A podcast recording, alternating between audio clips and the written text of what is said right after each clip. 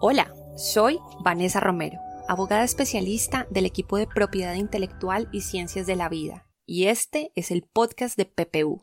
En esta oportunidad hablaremos del alto impacto que tienen las sanciones impuestas por el Instituto Nacional de Vigilancia de Alimentos y Medicamentos, INVIMA, luego de surtir todo un proceso en el que usted puede ser el investigado. Y es que vale la pena empezar resaltando que desde la creación del INVIMA, las sanciones establecidas por el artículo 577 de la Ley Novena de 1979 son las siguientes.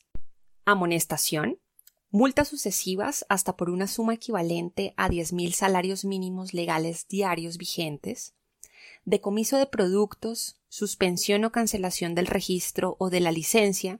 y cierre temporal o definitivo del establecimiento, edificación o servicio respectivo. Sin embargo, esta disposición fue modificada en el mes de noviembre de 2019 por el decreto 2106 de ese mismo año, cambiando las multas de hasta 10.000 salarios diarios a salarios mínimos mensuales vigentes.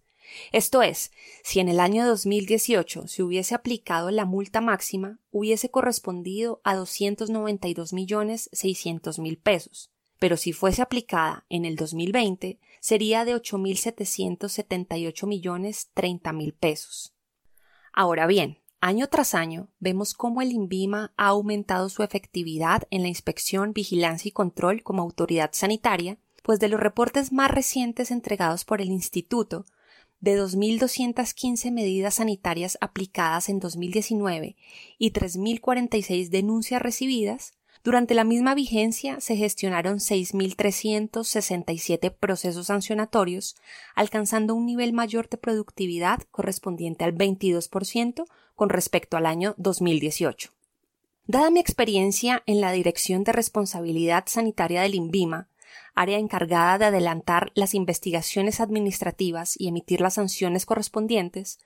es posible concluir que el mayor número de sanciones proferidos corresponden a productos alimenticios, cuyas infracciones más frecuentes podrían decirse que resultan ser por declarar expresiones o datos que no corresponden con la verdadera naturaleza del alimento, generando confusión en los consumidores tanto en rotulados como en material publicitario.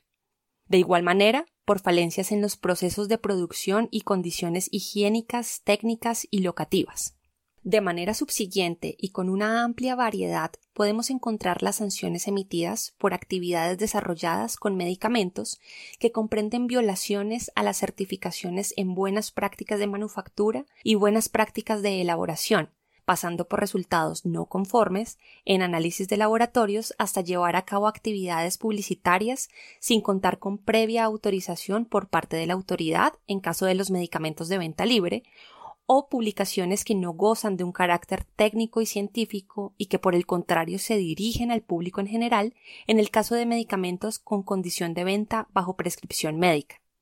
Si hablamos de dispositivos médicos, podemos referir las derivadas del certificado de capacidad de almacenamiento y acondicionamiento como las de mayor recurrencia, así como por resultados no conformes en análisis de efectividad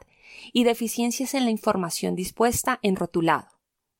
Finalmente, si a cosméticos y productos de higiene doméstica nos referimos, vemos que no tener o no mantener las condiciones bajo las cuales fueron certificados en capacidad de producción, no contar con notificación sanitaria obligatoria y brindar a los productos bondades no autorizadas ni comprobadas para el caso de los cosméticos resultan ser las más comunes.